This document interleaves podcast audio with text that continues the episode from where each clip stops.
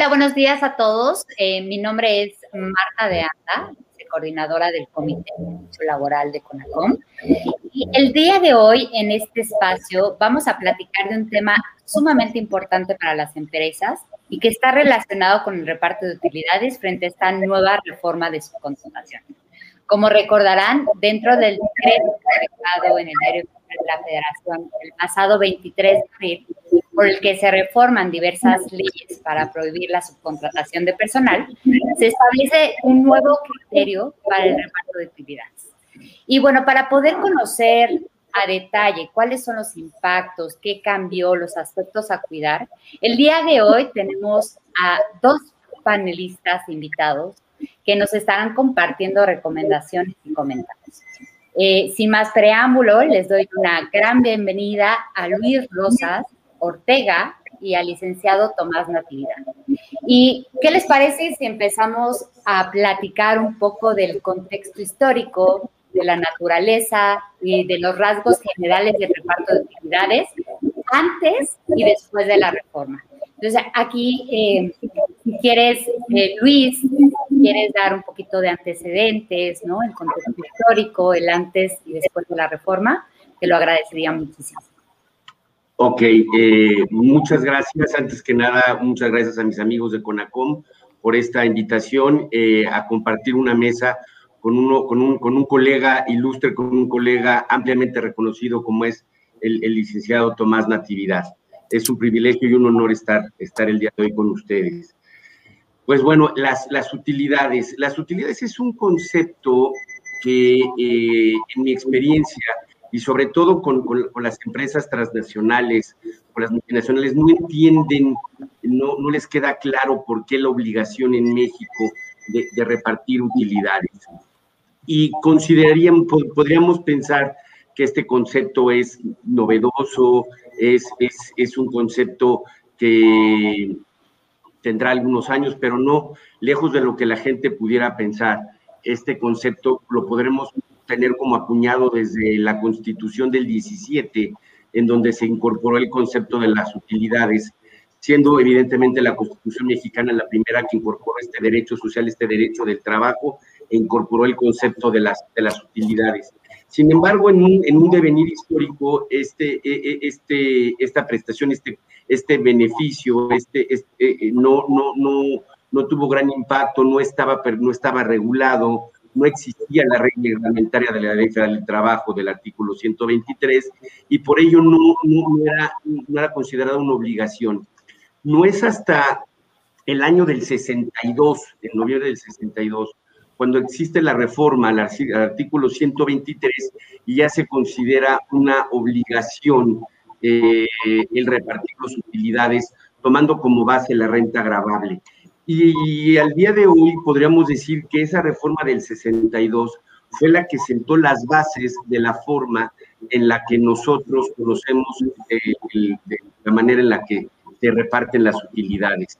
Esa reforma del 62 es muy importante, puesto que establece las excepciones, las obligaciones, los derechos, los tiempos en los que se deben de repartir las utilidades, y ello no ha cambiado mucho.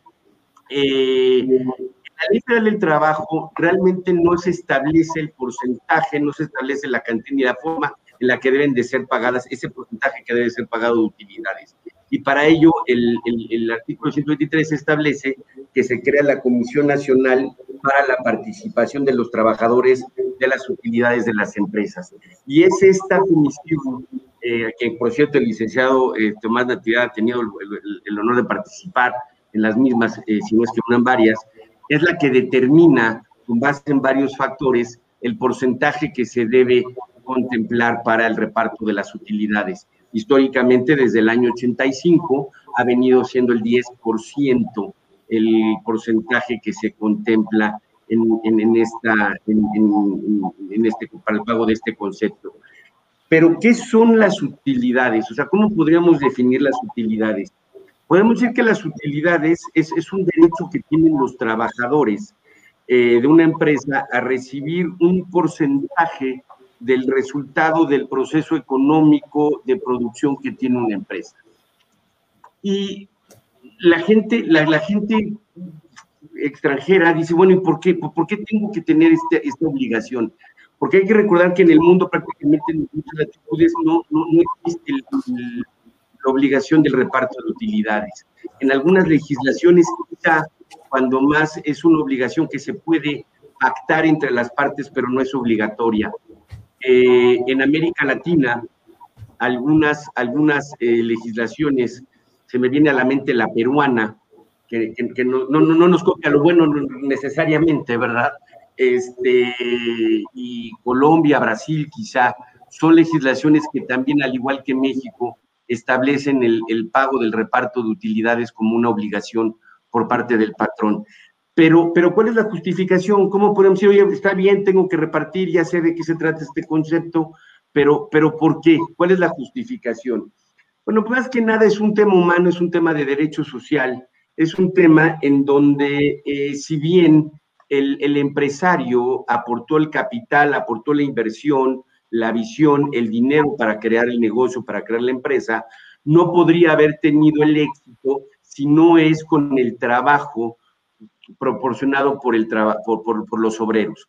Entonces, el conjunto de ambos, es decir, tanto la inversión que pone el empresario como el esfuerzo que pone el, el, obrero, hacen que en forma conjunta una empresa pueda tener éxito. Entonces, en ese tema, en ese ámbito de justicia social, es por lo que se considera que las utilidades, los obreros deben de participar de estas utilidades pero los corporativos, los patrones en México en muchas ocasiones eh, no, no, son muy afectos, no, no, no, les gusta repartir las utilidades. Esa es, esa es una realidad. Les cuesta trabajo repartir las utilidades que se generan porque ese sentimiento, esa, esa, esa noción, ese, ese feeling de justicia social no lo tienen muy bien comprendido. Y en México, eh, cuando en los ochentas, podríamos definirlo, empieza a tomar auge, empieza a nacer el tema de la subcontratación, se vio esta figura eh, como una posibilidad para poder eh, darle la vuelta, para poder eludir al pago de las utilidades.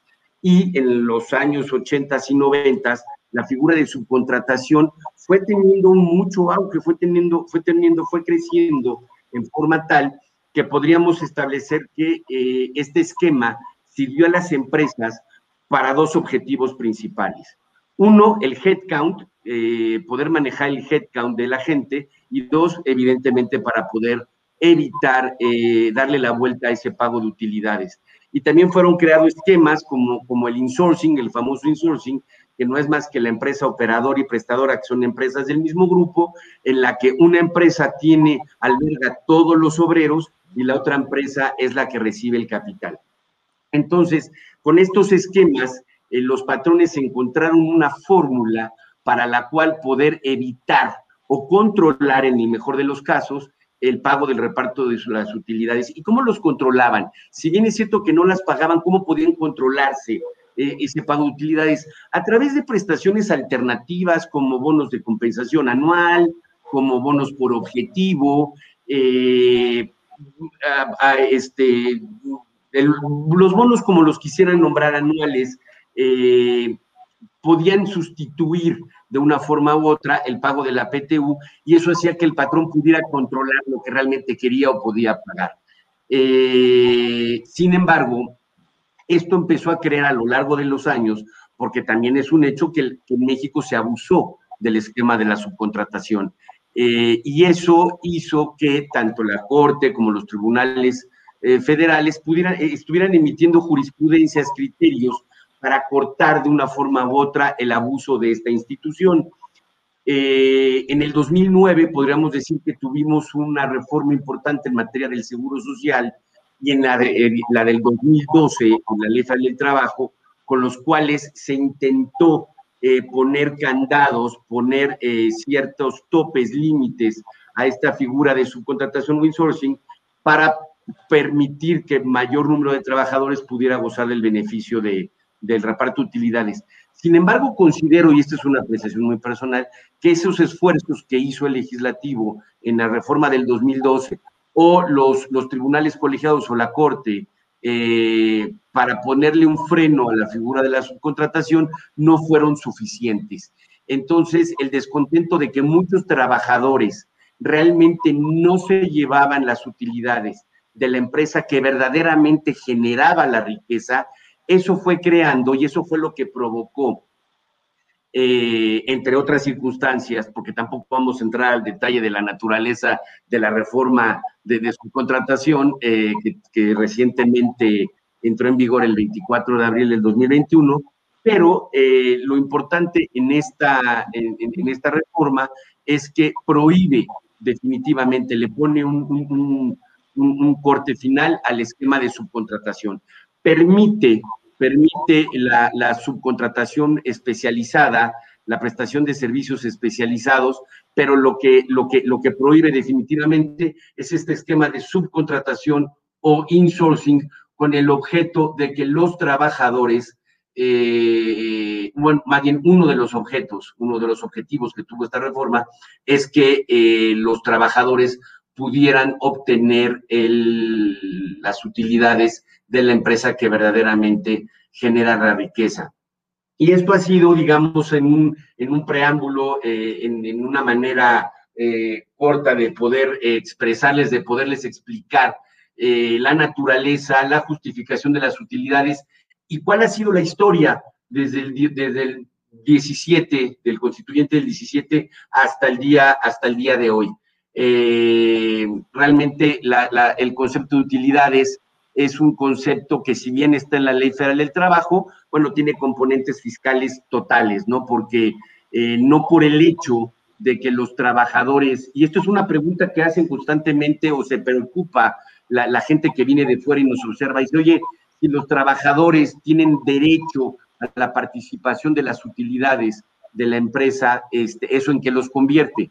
Existe en la ley, evidentemente, un freno en donde el hecho de que el trabajador reciba las utilidades de la, un porcentaje de las utilidades de la empresa, ello no lo hace ni accionista, ni lo hace que tenga capacidad de, dirección, administración eh, o que pueda eh, decidir sobre la vida corporativa de la empresa.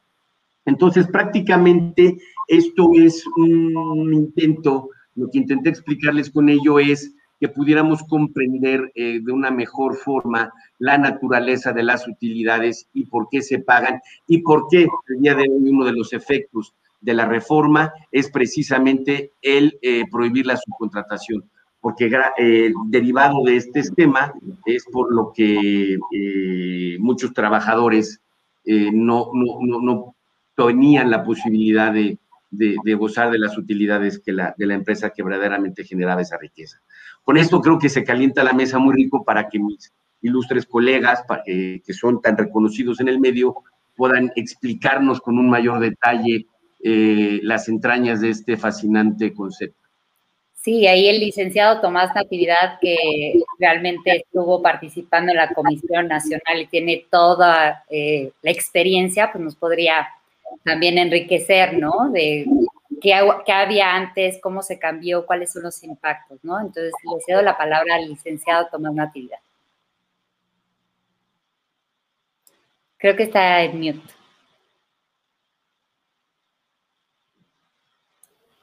Gracias, Marta. Gracias, Luis Adrián.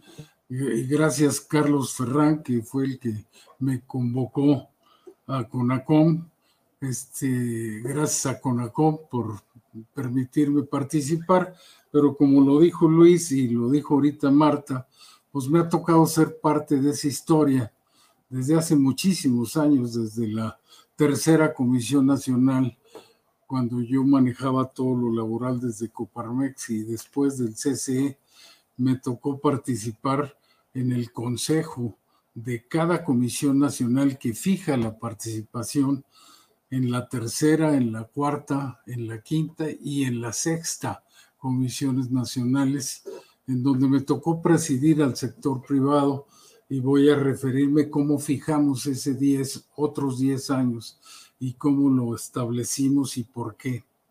Como dijo Luis hace rato, este, esto nace en 1962 con un concepto revolucionario que el gobierno integrado con sector obrero y sector campesino y popular, el trípode que hizo el gobierno que dirigió el PRI muchos años, ochenta y tantos años, este, pagaba a los obreros eh, sus colaboraciones y su paz laboral. Esta fórmula Margain que se diseñó en el 62 implicaba un porcentaje que era el 20% de la producción de las utilidades de la empresa, menos ganancias, menos pérdidas y gastos, pero tomaba en cuenta las necesidades de fomentar el desarrollo industrial del país, el interés razonable del capital que debe percibir y la necesaria reinversión de capitales. Estos tres conceptos que disminuían el 20 y hacían llegar necesariamente a un porcentaje razonable que era entre el 4 y el 6% en el origen, se vio desvirtuado totalmente por la clase trabajadora. Los sindicatos, que eran muy poderosos, dijeron, a mí no me lleves a hacer números, yo no lo entiendo, vamos a, a construir una utilidad solo con dos conceptos, días trabajados y salarios percibidos por los trabajadores, no por su interés o su participación en los efectos de los resultados, como debía de ser. Se supone que la participación de utilidades premia la participación del trabajo humano en las utilidades o en el resultado del, de la interacción de capital y trabajo. Sin embargo, esto se desvirtó, se le puso un 6% primero, llegamos al 8% y después, como lo mencionó también Luis, desde los noventas establecimos el 10, se ratificó en, los, en el 2000 y, nuevamente lo, lo, volvimos a ratificar en la sexta comisión el año pasado.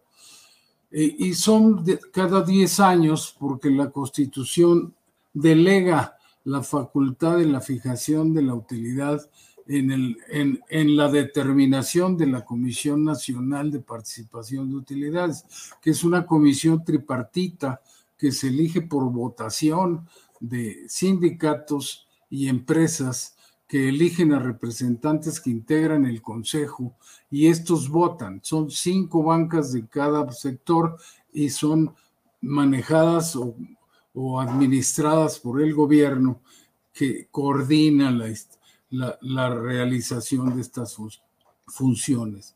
En, estas comisiones, y, este porcentaje que la Comisión Nacional determina no puede revisarse si sino vencidos 10 años de que se establezca el porcentaje. Esta, este lapso de, duración del porcentaje que fije la comisión, obviamente hemos vivido muchas veces en estas comisiones en las que me ha tocado participar, este, eh, agresiones del sector obrero que pretendían la consolidación de las empresas del grupo para efectos de la utilidad, tipo fiscal, ligar totalmente la, el PTU a prestaciones y a remuneraciones, tener derecho a la administración de las empresas, o sea, ha habido un cúmulo de peticiones enormes a lo largo de la historia. Sin embargo, hemos logrado en un acuerdo tripartito que siempre se ha dado, mantener que el 10% que es la utilidad de repartible sobre el impuesto sobre la renta no sea no afecte el derecho de administrar de las empresas, no tenga intervención de los sindicatos en el en el derecho de administración ni en otros conceptos que la ley establece. Solo hay tres derechos colectivos que incluso dan derecho de huelga a los sindicatos, que es convocar a la comisión mixta de reparto de utilidades cada año. Esta es una obligación muy importante contemplar en todas las empresas porque finalmente la comisión es la que determina de ese 10% cuál es el derecho a participar en las utilidades.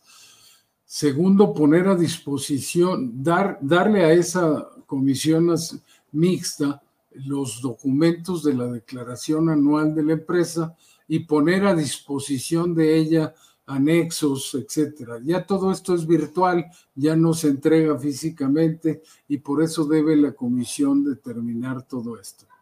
La propia ley del trabajo fija las reglas y, y como lo dijo Luis, aunque no estoy muy de acuerdo en que así sea, empezó a funcionar en la subcontratación, pero no para violar el derecho de la utilidad. La utilidad, la inversión extranjera la ha considerado siempre como un gasto y, la suman a, a, la renta. Y evidentemente eso nos saca de competencia internacional, porque si es un 10%, pero es un gasto que es deducible de los impuestos, finalmente termina siendo el 7% de costo más y si andamos en 30, pues ya con eso llegamos al 37%, que es muy diferente a un 21 que tiene Estados Unidos ahorita o a un 25 que tienen los países de la OCDE y que nos saca de productividad. Entonces, esto originó, como también lo mencionó Luis, la creación de insourcing o subcontratación, pero no para violar solo manejar la utilidad, sino para hacer la remuneración del trabajo de las personas en las empresas más ligada a la productividad, al esfuerzo de la productividad, porque se fue desvirtuando. Ya no es eh, el, el hecho de que la renta suba por, por ingresos, por venta de activos, por fluctuaciones cambiarias, por intereses de préstamos, por la venta de maquinaria o de terrenos. Eso no tiene nada que ver con el trabajo de los de la, de la personal empleado por las empresas. Y obviamente desvirtúa el concepto que debería de remunerar, remunerar, la, remunerar la participación del trabajo humano en la generación de riqueza. Entonces, muchas empresas grandes crearon sus propias prestadoras de servicio y, contrataron el outsourcing, porque además es la tendencia mundial del empleo especializado. En todo el mundo está autorizado el insourcing y el outsourcing. Había que terminar con estas figuras que violaban la ley. Y también lo dijo Luis, se, tomaron excesos, se llegaron excesos enormes en el país en donde había grandes empresas, maquinarias completas que violaban los derechos de los trabajadores, cotizando menos al seguro social, al Infonavit, al ahorro, a la vivienda, a, la pensión de los trabajadores. Pero, y eso hacía que evidentemente eh, se violaban los derechos de ellos, pero no solo eso, los derechos del Estado de cobrar esas cantidades que se disminuían para la seguridad social y todos estos rangos. Esto habría que terminarlo. Y trabajamos en el sector privado, y ya había el señor licenciado Janet Ram Martínez en, en, la pantalla, este, seguramente él va a profundizar sobre esto, pues logramos mantenerlo bajo control y, y, tratamos de evitar que se cometieran abusos. Incluso los proyectos de reforma de esto, eh, trabajamos más de 20 años en ello, llegaban hasta penas o sanciones de tipo penal para el que a través de figuras inventadas de comisiones, de sociedades, eh, de comandita simple, de, de, de cooperativas, se, dis, disminuyera la cotización a toda la seguridad social y a las pensiones, porque esto afectaba derechos de trabajadores y de muchas personas en el país. Sin embargo, nunca lo logramos por motivos eh, políticos. Esta última resolución que me tocó a mí presidir el sector privado y que Fernando fue parte del consejo, este, logramos llegar a acuerdos rápidos porque convencimos al sector obrero de que no había situación económica que permitiera mover el 10%, ni tampoco bajarlo, porque obviamente intentamos también plantear que se redujera el 10 y lo ligáramos a productividad. Sin embargo, no se pudo. No era el momento de ingredientes mayores a, toda la crisis económica que estamos viviendo derivada de la pandemia. Entonces, los convencimos como sector privado de que debíamos de dejar sin efecto la solicitud de revisión, constituir la comisión, pero de, eh, disolverla en el mismo acto, pero sí ratificar el 10% otros 10 años por lo que tenemos 10% sobre la renta de utilidades con las reglas vigentes hasta el 2030, 2030.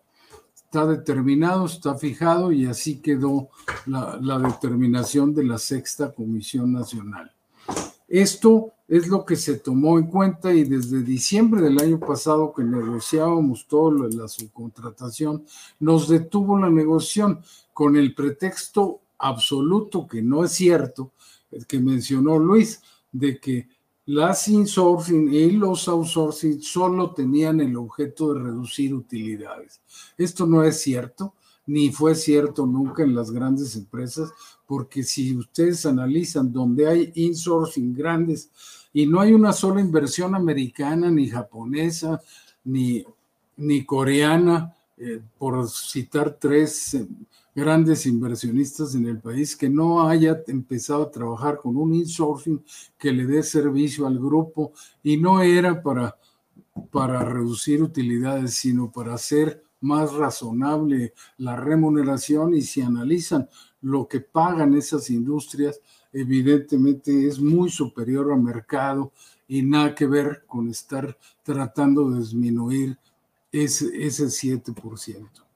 No me voy a meter a, los efectos de la reforma al, 127 porque seguramente mi compadre Fernando tiene mucha más información de eso que compartirles o la misma que tenemos Luis, Marta y, un servidor. Y, obviamente estamos viviendo con eso, con el famoso tope que se le puso con la creación de la fracción octava del 127. Nada más para concluir mi intervención por tiempos, si no, pues me seguiría aquí hablándoles y contándoles historias durante mucho tiempo más. Este tiene, tiene dos impactos muy importantes, o sea, esta fijación que hicimos solo se movió, recordemos que cuando se cambió el concepto de la fórmula Margolin cambiamos solo a dos conceptos, días trabajados y salarios percibidos. El artículo 123 de la Ley Federal de Trabajo establece la base del 50% de la renta por días trabajados sin importar el salario ni ningún eh, monto de, remuneración. Por días trabajados solamente. solo hay un tope que también establece el 127 de 60 días para los eventuales. Si trabajan más de 60 días en la empresa, tienen derecho a la utilidad y las madres trabajadoras y los trabajadores incapacitados por riesgos se consideran el servicio activo esos tiempos para efectos del reparto de tiempo trabajado. Y, y en la fracción primera del 127 excluye al director general, o administrador general o gerente general, como se llame, porque está ligado a la inversión de la, empresa. Y la fracción segunda establece el tope de los demás empleados de confianza, el 20% de mayor del trabajador sindicalizado más alto salario, pero se creó una nueva factura seguramente va a desarrollar y analizar Fernando, y aquí lo dejo, que es la fracción octava y que está creando muchas expectativas.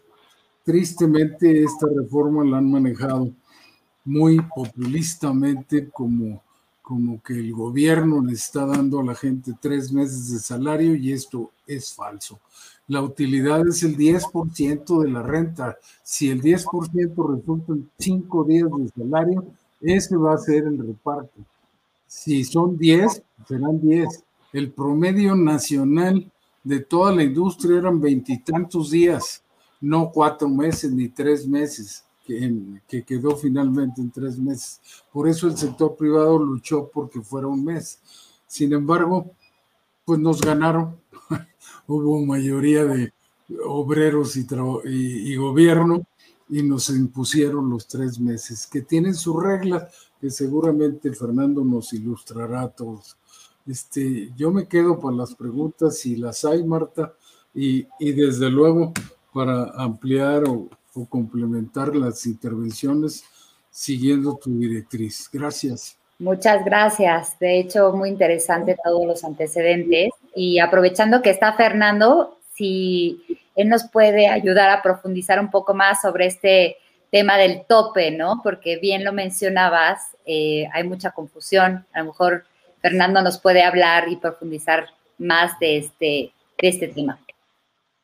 Pues muchísimas gracias, me da mucho gusto estar con todos ustedes. Bienvenido. Muchas gracias, muchas gracias Marta por tu moderación, gracias querido Tomás, querido compadre, por tus este, eh, eh, intervenciones y afirmaciones respecto a mi persona, pero la verdad es que es un lujo que esté Tomás en esta reunión porque él no solo ha participado, sino que ha presidido las comisiones nacionales de salarios mínimos y eso es, la verdad, una cosa muy complicada desde la integración de la acreditación que se tiene que hacer, porque son ustedes que el procedimiento es a través de votos, no son designaciones este, corporativas, sino son a través de votos y Tomás es la única persona en México que ha logrado organizar al sector privado para que se coordinen, se pongan de acuerdo y con sus votos nos permitan elegir a las personas que hemos participado ahí, pero pues cuando menos en las últimas tres, eh, de los, estamos hablando de los últimos 30 años, Tomás ha presidido estas comisiones y la verdad pues la experiencia y la sensibilidad que él puede tener al respecto, pues es única. algún día escriba algo al respecto para que nos deje llegado, porque la es la historia de México. Y hablando directamente del artículo 127, pues yo me tengo que referir un poco a la historia de México. En primer lugar, pues el tema de la institución de la participación de los trabajadores en las utilidades de las empresas, eh, parte de un anhelo de la distribución de la riqueza, de la equidad, en fin, de una serie de, condiciones y circunstancias, pues que era muy razonable que se dieran en un, mundo muy desigual y en un México aún más. Eh, y en la Constitución de 1917 se estableció esta, este derecho, pero la verdad estaba hecho de manera muy desarticulada, con una aspiración que era tan grande, era producto de todo un acabado México. Eh, no fue sino hasta 1962 que se hizo una reforma constitucional y cuando se incorporó por primera vez a la Ley Federal del Trabajo el capítulo correspondiente a la participación de los trabajadores en las utilidades de las empresas. Y lo menciono porque ahí empezó una primera discusión. Este tema de los topes, pues no es la primera vez, este tema de los topes no, no es la primera vez que se toca este, había quien decía, no, eso va en contra de la Constitución, no, va en contra de la ley, va en contra del espíritu de la ley. Así nació la, así nació la ley. El primer tope que tenía era el de un mes de salario para los rentistas, para las personas que daban el crédito y algunos profesionistas. Eh, había, había el tope de, un mes, porque pues la materia prima de estas empresas, que seguramente no tendrían muchos trabajadores, pues eran, este, era el dinero. Y entonces este, se reproducía, se podrían generar inequidades, circunstancias pues, de, de, impago, de insolvencia de los negocios. Lo mismo que para los profesionistas, eh, también un poco una gente que vive de su trabajo, pues este, bueno, cuando menos ese fue el espíritu, no lo vamos a discutir, ya tiene muchísimos años. También se determinó que los directores, administradores y gerentes generales, que pues, prácticamente en ese entonces, en la integración de las empresas de aquellos días, pues eran los dueños de los negocios. Y, lo que dice el espíritu de la, iniciativa y la exposición de motivos es que pues esos ya se entendían que por otros medios se veían beneficiados con las ganancias de las empresas y por lo tanto se estableció en la ley, en la fracción primera del 127, que no tendrían derecho a participar en las utilidades. Pero cuando ustedes leen la exposición de motivos de la fracción 2, podrán encontrar que dicen, bueno, nos cuestionamos si los trabajadores de confianza deberían o no participar en las utilidades de las empresas, es decir, el resto, los que, los que no estaban ya excluidos en la fracción primera. Y llegaron a la, a la, a la conclusión de que sí deberían hacerlo, ¿no? Porque, eh, pero este, bajo una fórmula que evitara abusos. No solo la fórmula de distribución y cuantificación que ya explicó Tomás, que también tiene un origen similar, eh, sino decir, oye, pues yo tengo un salario que a lo mejor puede ser 10 veces o 20 veces o 30 veces o 50 o 100 veces menor que el salario de mi jefe inmediato superior. Entonces, eso, eso va a generar inequidades, este, injusticias, va a generar situaciones que pues, debemos evitar. Y con ese objetivo, la ley, la disposición de motivos decía para evitar abusos. Eso es exactamente lo que decía. Este, se estableció el tope de, para los trabajadores no sindicalizados, y que considerando el salario más alto del trabajador sindicalizado o su equivalente, más el 20%. De tal manera que si el salario del trabajador sindicalizado es de 10 mil pesos, pues el trabajador con el que se le servirá de base para cuantificar la participación que le corresponde a las utilidades de las empresas a los no sindicalizados sería máximo de 12 mil pesos. Si una persona gana 100 mil pesos y hay utilidades enormes en la empresa, se les van a repartir 180 días de salario de reparto de utilidades promedio de los trabajadores, pues este trabajador de 100 mil pesos mensuales no tendrían derecho a, a ganar este, en, base a su sueldo, eh, este, sino en base a los 12 mil pesos. Y bueno, pues esto, esto así quedó, esto así se estableció, así se ha venido aplicando. Eh, no existe ningún antecedente de inconstitucionalidad o ilegalidad de estas disposiciones que existen desde 1962, insisto. Este, y bajo este mismo criterio y por las razones que dijo Tomás, se estableció el límite de los tres meses. Tienen ustedes que considerar que cuando se estableció esta institución en México, México era una economía cerrada. este, nos vendíamos entre nosotros mismos, nos compramos entre nosotros mismos, se hacían billetes, Banco de México, este, pues la verdad, todas las cosas que ustedes saben respecto a nuestra economía que nos llevaron posteriormente, años más tarde, a crisis económicas muy, muy, muy, muy duras. Pero bueno, se considera una economía cerrada que aguanta, pues entre comillas, aguanta todo.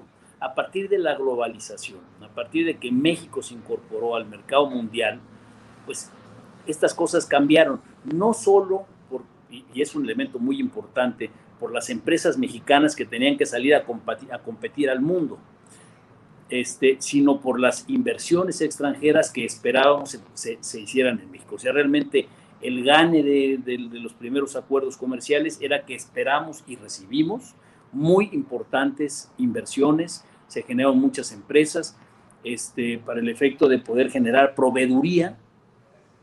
Y esta proveeduría, pues, insisto, en, la condición del sistema económico de globalización, pues la, la, competitividad basada en productividad, en eficiencias y en flexibilidad es fundamental. Entonces, claro, yo comparto con Tomás que no solamente se crearon las, las empresas de subcontratación para no pagar utilidades.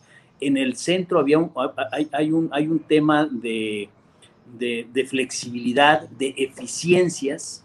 Tan es así que existe un convenio de la Organización Internacional del Trabajo, el convenio 181, que se refiere a, las, agencias de, capital humano, las de capital humano como las conocemos en México, este, en la que se... Y, por cierto, México fue parte de ese convenio, no lo tenemos ratificado, pero México fue parte. Sin embargo, en ese convenio el valor que tiene es que a nivel global se reconoció la necesidad de tener flexibilidad en el empleo con un mecanismo de competitividad y se reconoció el valor de la participación de este tipo de empresas este, para, como reguladores del mercado laboral, los que hacen una integración entre la oferta y la demanda, además generaban formalización y cumplimiento. Estamos hablando de las empresas dedicadas a esta actividad, pero que son serias, no a las que ya a las de ya saben quién, que no son serias, que esas fueron unos vehículos que se utilizaron a propósito, aprovechando la subcontratación para eludir y evadir obligaciones legales y fiscales y de seguridad social, pero no con el objetivo claro de, hacer la subcontratación. La subcontratación es un, es un fenómeno real que se requiere y es una pena que en México se haya prohibido. Bueno, dicho lo anterior, una vez que surgió en la fracción 8 y se incorporó a la Ley Federal del Trabajo, pues todos estábamos claros de que era, debería interpretarse de manera armónica y consistente con la fracción 2. No había razón para qué considerar que el tope de tres meses de salario no debería tener la limitación, la determinación del salario máximo para participar en las utilidades de las empresas que establece la fracción 2, que tiene justamente el mismo objeto y origen. Dicho de manera distinta, en condiciones diferentes y por razones diferentes, pero en el fondo no, de otra manera, hubiera dicho, ¿no? No sé, para, los efectos de esta, disposición, no se considera lo establecido en la fracción 2 del artículo 127.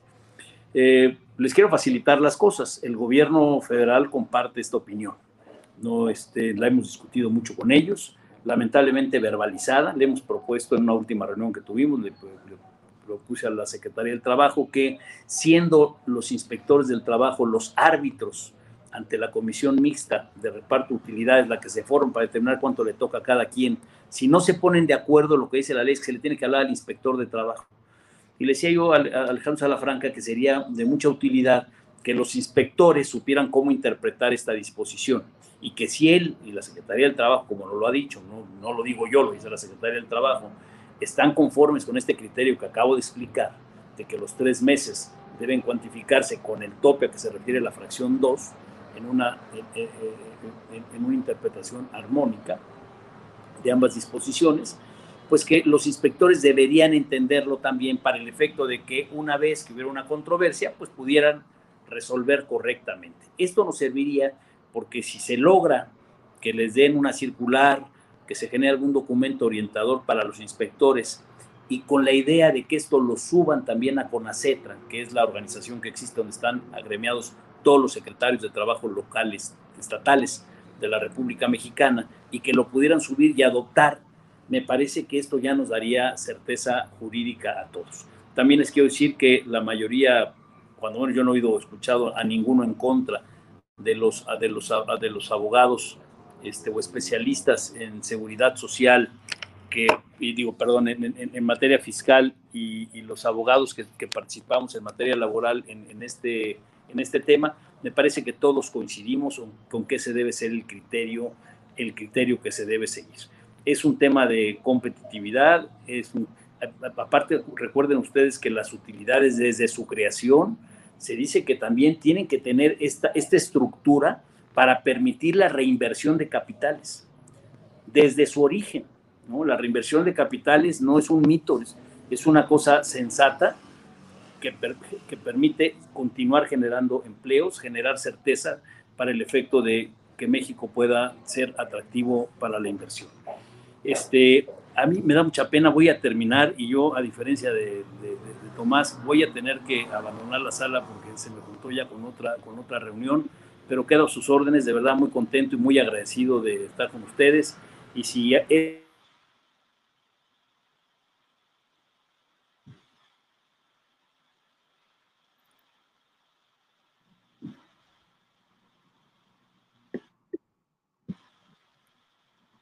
No sé si lo perdí o fue mi internet. Yo creo que se perdió. Mm, perfecto. voy a abrir rápidamente em, si es que se vuelve a incorporar Fernando. Hay una pregunta en el chat y eh, esta dice, en caso de sustitución patronal, ¿el cálculo de PTU es a partir de la fecha de sustitución o por el completo? ¿Quién, Adelante, Tomás. Eh, mira, en materia de sustitución patronal, como dice la pregunta, no, hay forma de, dividir el ejercicio fiscal. En materia de lamentablemente es el 10% de la renta del ejercicio y el ejercicio es de enero a diciembre, el ejercicio fiscal de cada, cada año y no hay posibilidades de dividirlo. Si va, esos trabajadores que pasan de una empresa a otra por sustitución patronal van a tener derecho a dos repartos. El que trabajaron del primero de enero al último de junio para llamarle eh, un deadline primero de julio, como muchísimas empresas están señalando, y de julio a diciembre otro reparto de utilidades en la que se incorpore. Acuérdense que la PTU, el 10% de utilidades, es salario, días trabajados en el ejercicio y salarios percibidos en el ejercicio.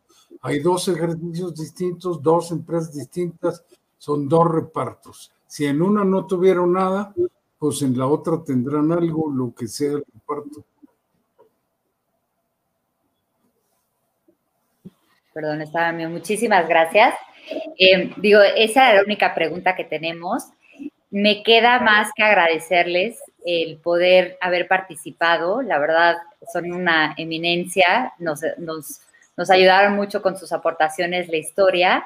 Y les agradezco muchísimo haberse tomado el tiempo para podernos platicar sobre la historia, qué es lo que buscaban, en dónde estamos y qué, qué es, eh, bueno, cuáles son los retos ¿no? que vamos a estar enfrentando de aquí a un futuro.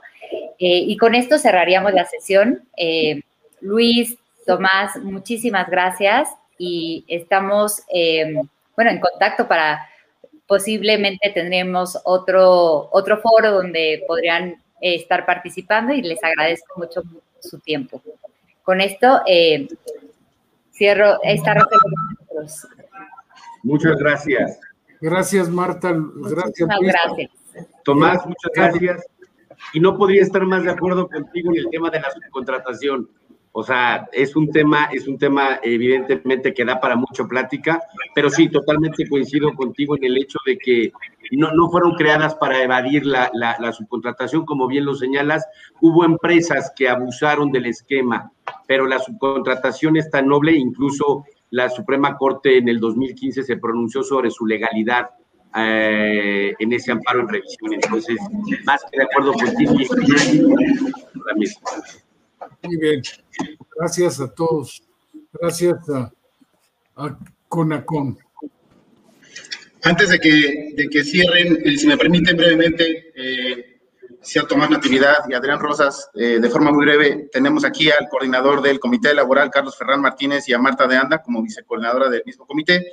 Igual nos acompaña brevemente Leopoldo Reyes Equiguas, que es el coordinador del Comité Fiscal, con quien se tuvo a bien hacer esta alianza para llevar a cabo estas mesas de análisis. Solo me queda agradecerle a los comités de fiscal y laboral la interacción que se dio para poder crear y generar y unir a especialistas de gran talla, titanes en cada una de las áreas que ellos eh, ofertan. De verdad, muchísimas gracias por acompañarnos en estos dos días de mesas de análisis, eh, ocho horas continuas sin interrupción, donde pudimos compartir a través de, de, su experiencia, de la especialidad que cada uno de ustedes tiene en materias que hoy están siendo de mucha importancia para empresarios, para directores jurídicos, para abogados litigantes, docentes, estudiantes. Tenemos una comunidad muy abierta y también hago la invitación para que se sumen a la Comisión Nacional de Compliance a, generar esta eh, sinergia con empresas, con el sector público, ¿no? Con, con, la parte académica de investigación para que participen.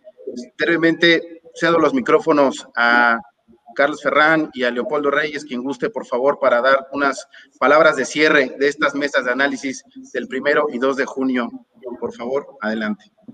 de manera muy breve, eh, querido Roger, Leopoldo, por supuesto, muy agradecido con, con Tomás y con Luis y con todos y todas quienes nos acompañaron hoy. Tratamos de, de hacer, por supuesto, con, con, Marta, que fue quien estuvo conmigo codo a codo en esta labor eh, de, de mediodía, efectivamente, o de media mañana. Eh, y bueno, muy agradecido con todos y con todas. Como les platicé al principio, la intención era presentar eh, enfoques distintos desde la parte empresarial, la parte de litigio, la parte de consultoría.